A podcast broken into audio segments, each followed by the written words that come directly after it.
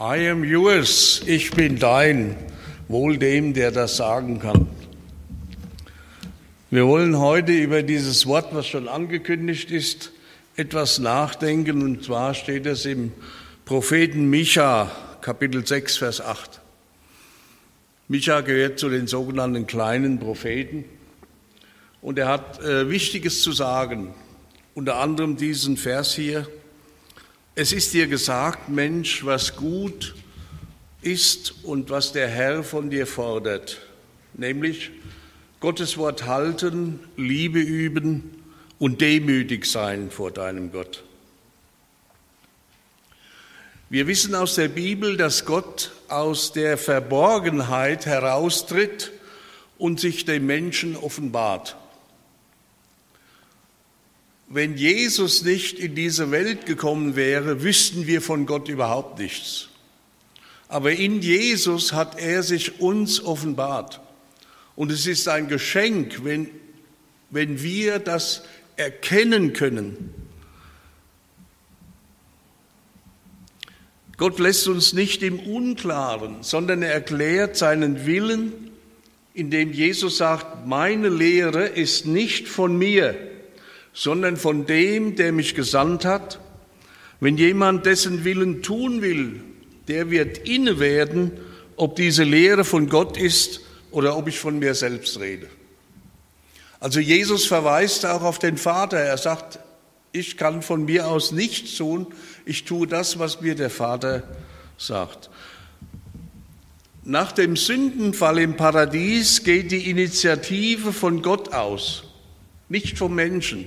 Das ist interessant festzustellen.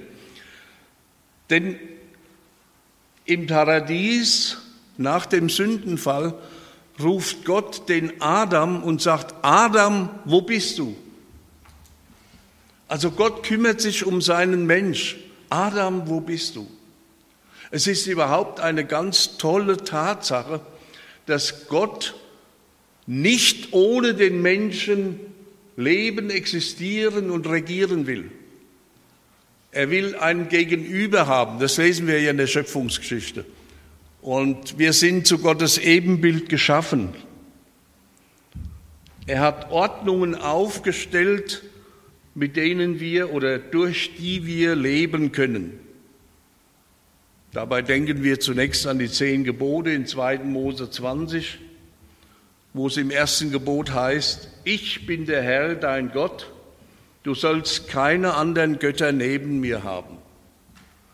Gott ist der Einzige, es gibt keinen Konkurrenten. Gott ist ein eifernder Gott, der duldet niemand neben sich, weil er Gott ist. Und das ist sein Absolutheitsanspruch. Da kann man dazu stehen, wie man will, Tatsache ist, Gott ist Gott. Jemand hat die zehn Gebote auch die zehn Freiheiten genannt, wo es nicht jedes Mal heißt, du sollst nicht, denn dahinter könnte man immer so einen erhobenen Zeigefinger sehen, sondern der hat gesagt, du brauchst nicht, du brauchst keine anderen Götter, du brauchst dir kein Bild zu machen, du brauchst nicht die Eltern zu vernachlässigen, Du brauchst nicht zu stehlen, du brauchst nicht zu lügen. Anstatt du sollst, du brauchst nicht. Im Sinne von nicht nötig haben. Und das wirft einen anderen Blick auf das Verständnis der Gebote Gottes. Gottes Willen erkennen und danach tun, das ist ein ganzes Lebensprogramm. Ich habe mich etwa mit 16 Jahren für ein Leben mit Jesus entschieden. Und seitdem ist es mir ein Anliegen, ihm zur Ehre zu leben in der Nachfolge. Wenn es heißt, es ist dir gesagt, Mensch, was gut ist und was der Herr von dir fordert, geht es darum, seinen Willen zu tun. Der Mensch, der sein Leben Gott unterstellt, bekommt seinen Geist und dadurch ist er ein neuer Mensch. Das sagt Paulus in 2. Korinther 5, Vers 17. Ist jemand in Christus, so ist er eine neue Kreatur. Das Alte ist vergangen, siehe, ist Neues geworden. Früher hieß es, das Alte ist vergangen, es ist alles neu geworden. Das stimmt nicht so ganz, weil es ist nicht alles neu. Es hängt noch viel an uns, was noch sündhaft ist. Aber durch Jesus Christus sieht Gott uns an, als hätten wir nie gesündigt. Das ist ein großes Wunder, wo wir nur mit Ehrfurcht und Staunen davor, stellen können, können. Der Mensch, der einen neuen Geist, nämlich den Heiligen Geist bekommen hat, ist darauf gepolt, Gottes Willen zu tun. So wie der Stecker uns mit dem Stromkreis verbindet, so verbindet uns der Geist Gottes mit ihm und seinen Willen. Und dadurch sind wir an ihn angeschlossen. Und es ist unser ureigenstes Beschreiben, nach seinem Willen zu fragen und ihn zu tun. Wir leben nicht mehr uns selbst, sondern für den, der für uns gestorben und auferstanden ist. Der Psalmist sagt in Psalm 40, Vers 9, Deinen Willen, o oh Gott, tue ich gern. Ich muss ehrlich gestehen, ich tue nicht immer so gern, weil er oft gegen meine eigenen Wünsche geht. Aber der Psalmist ist so weit schon durchgedrungen, dass er erfahren hat, wenn ich Gottes Wille tue, bin ich immer ganz nah bei ihm. Ja, nach, dem, nach der Lebensübergabe, die wir ja auch Bekehrung nennen, ist es unser Herzenswunsch, nicht nach unserem eigenen Willen zu leben, sondern für ihn. Jesus sagt in der Bergpredigt, es werden nicht alle zu mir Herr, die Herr, Herr sagen, in das Reich Gottes kommen, sondern die den Willen meines Vaters im Himmel tun. Darauf kommt es an, Gottes Willen nicht nur zu erkennen, sondern auch zu tun. Deshalb lehrt er uns im Vater unser, dein Reich komme und dein Wille geschehe. Mit diesen Bitten stehen wir immer im Zentrum des Willens Gottes, wenn wir das beten. Jesus rang sich in Gethsemane durch zu sagen, nicht mein, sondern dein Wille geschehe. Und das hat ihn so mitgenommen, dass es heißt in einem Schlapp im Lukas, dass sein Schweiß wie Blutstropfen zur Erde fiel. Er lebte in einer Agonie, nennt man das, ist ja ein Todeskampf. Und kaum ein Mensch hat solch einen Todeskampf erlebt wie Jesus Christus. Aber es steht im Lukas noch etwas, und das gehört zum Sondergut des Lukas. Da kam ein Engel vom Himmel und stärkte ihn. Und dann hat Jesus das Heft wieder in die Hand genommen.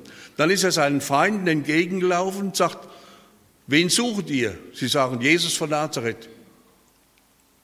Wenn ihr mich sucht, lasst doch diese gehen. Und sie fielen nieder. Und hier wird etwas von der Autorität Gottes deutlich. Jesus spricht und die Menschen fallen um.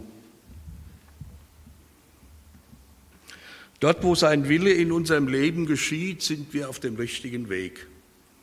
Jesus sagt sogar, meine Speise ist die, dass ich tue den Willen meines Vaters im Himmel. Das Tun seines Willens war das Lebenselixier für ihn, die Kraft, die er daraus gewonnen hat. Und so ist es auch bei uns. Wenn wir nach Gottes Willen leben, wenn wir nach ihm fragen, dann bekommen wir eine Kraft, eine übernatürliche Kraft, auch den Willen gerne zu tun. Es geht nicht in erster Linie darum, dass wir eine Forderung erfüllen, sondern dass wir uns dem Willen Gottes unter, äh, äh, äh, untertan machen. Im Umkehrschluss heißt das, dass wir ohne Erneuerung unseres Sinnes, also ohne den Heiligen Geist, nicht fähig sind, das Gute und Vollkommene zu tun. Zur technischen Überprüfung ist häufig ein Prüfgerät erforderlich, ohne dass die Prüfung nicht erfolgen kann. Deshalb brauchen wir den Geist Gottes, um den rechten Durchblick zu bekommen. Zum Willen Gottes gehört zum Beispiel die Dankbarkeit nach 1. Thessalonicher 5, 18 oder die Heiligung nach 1. Thessalonicher 4, 3 oder dass wir mit guten Taten den Unwissenden das Maul stopfen, nach 1. Petrus 2. Das beinhaltet der Wille Gottes. Gottes Wort halten, wie unser Text sagt, seinen Willen zu tun, das ist der Schlüssel zu einer intakten Gottesbeziehung. Und das schließt auch die folgenden Begriffe wie Liebe und Demut ein. Doch weil er sie hier namentlich nennt, der Micha, will ich darauf noch etwas eingehen. Befreiend ist für mich, dass es nicht heißt, Liebe zu leben, sondern Liebe zu üben. Es gibt einen Spruch, der heißt, der am Kreuz ist meine Liebe, weil ich mich im Glauben übe. Unsere Nachfolge ist eine ständige Übung in Gottes Willen und der Heilige Geist sorgt dafür, dass wir umgestaltet werden in sein Bild. Es gibt dieses wunderbare Wort bei Paulus im Korintherbrief, wo heißt, wenn auch der alte Mensch verfällt, und das spüren ja einige von uns, je älter sie werden, ja, wenn auch der alte Mensch verfällt, wird doch der neue von Tag zu Tag erneuert. Ich bin so froh, dass das in der Bibel steht. Da ist ein Wachstumsprozess, der nicht von mir ausgeht, sondern den Gott in mich hineingelegt hat. Dazu noch ein Text aus Johannes 15. Wie mich mein Vater liebt, so liebe ich auch euch. Bleibt in meiner Liebe. Wenn ihr meine Gebote haltet, das heißt, wenn ihr euch an mein Wort haltet, so bleibt ihr in meiner Liebe, wie ich meines Vaters Gebote halte und bleibe in seiner Liebe. Das ist mein Gebot, dass ihr euch untereinander liebet, wie ich euch liebe. Niemand hat größere Liebe als die, dass er sein Leben lässt für seine Freunde. Ihr seid meine Freunde, wenn ihr tut, was ich euch gebiete. Im Vers 16, nicht ihr habt mich erwählt, sondern ich habe euch erwählt und bestimmt, dass ihr hingeht und Frucht bringt und die Frucht bleibt, damit, wenn ihr den Vater etwas bittet in meinem Namen, er es euch gebe. Hier haben wir eine Verheißung, die wir immer wieder auch äh, praktizieren dürfen. Im Namen Jesu etwas zu beten oder zu bitten, damit, es er, damit er es uns gibt. Die Liebe ist nicht einseitig, sondern ein Wechselspiel. Er liebt uns, wir lieben ihn. Und was sagt er, der Johannes? Er hat uns zuerst geliebt. Also es, die Initiative geht immer von ihm aus. Im Gleichnis vom Weinstock verdeutlicht er, dass der Saft durch die Reben fließt. So fließt die Liebe Gottes in unser Leben. Paulus sagt im Römerbrief, die Liebe Gottes ist ausgegossen in unser Herz durch den Heiligen Geist. Und die befähigt uns, seinen Willen zu tun. Und wer den Willen Gottes tut, der bleibt in Ewigkeit. Das sind feste Zusagen, auf die kann man sich felsenfest verlassen. Und es ist ein Trost für uns, wenn wir ins Wanken kommen, eine solche Zuversicht zu haben. Und schließlich noch zur Demut. Es gibt da einen bekannten Bibelvers, ich weiß nicht, ob er Ihnen jetzt so einfällt, aber er steht im Petrusbrief und heißt, demütigt euch unter die gewaltige Hand Gottes, damit er euch erhöhe zu seiner Zeit. In einem Lied heißt es, ein Herz, das Demut liebet, bei Gott am höchsten steht ein Herz, das Hochmut übet, mit Angst zugrunde geht. Und Jesus sagt von sich aus in Matthäus 11, ich bin sanftmütig und von Herzen demütig. Paulus schreibt an die Philipper, durch Demut achte einer den anderen höher als sich selbst. Also das muss man ja vor allen Dingen in der Ehe praktizieren, ja. Und das weiß man, wer verheiratet ist, wie das nicht so ganz leicht ist, den anderen höher zu achten als einen selbst. Aber durch den Geist Gottes und seinen Einfluss ist das möglich. Demut wird auch manchmal als Dienemut übersetzt, also Mut zum Dienen. In der Demut beugt sich der Mensch gegenüber einem Höhergestellten, zum Beispiel einem Vorgesetzten oder auch vor Gott. Der Demütige pocht nicht in erster Linie auf sein Recht, sondern ist bereit, den untersten Weg zu gehen. Das widerstrebt unserer Natur und es geht gegen unseren Stolz, aber wir tun gut daran, wenn wir das tun. Der Demütige hält im Bilde gesprochen seine leeren Hände Gottes hin, um etwas von ihm zu empfangen. Den Willen Gottes erkennen und tun zu wollen, ist ein Zeichen von Demut. Demut ist eine Herzenshaltung, die der Heilige Geist in uns heranbildet, so wie alle Früchte des Geistes, die in Galater 5 aufgeführt sind. Deshalb können wir unserem Gott nicht genug dankbar sein, dass er seine Art, ja, seine Vorstellungen in uns wachsen lässt, so wie die Früchte am Baum. Paulus schreibt im Kolosserbrief, so ziehet nun an als die Auserwählten Gottes, als die Heiligen und Geliebten, herzliches Erbarmen, Freundlichkeit, Demut, Sanftmut, Geduld, und ertrage einer den anderen und vergebt euch untereinander, wenn jemand Klage hat gegen den anderen, wie der Herr euch vergeben hat, so vergebt auch ihr. Das ist der Schlüssel zu einem fröhlichen Christsein. Vergebungsbereitschaft, so wie der Herr uns vergeben hat, auch dem Nächsten zu vergeben. Und dann ein fröhliches Wandern an Gottes Hand. Wenn wir dem Wirken des Geistes Gottes nicht widerstehen, zum Beispiel durch Ungehorsam, wachsen diese Eigenschaften in uns. Deshalb ist es für uns wichtig, wenn wir wachsen wollen, dass das Wort Gottes reichlich unter uns wohnt. Das ist ja auch so ein Vers aus den Paulusbriefen. Ich sage es eigentlich noch lieber so, dass das Wort Gottes reichlich in uns wohnt. David sagt im Psalm 119, ehe ich gedemütigt ward, irrte ich nun aber halte ich dein Wort.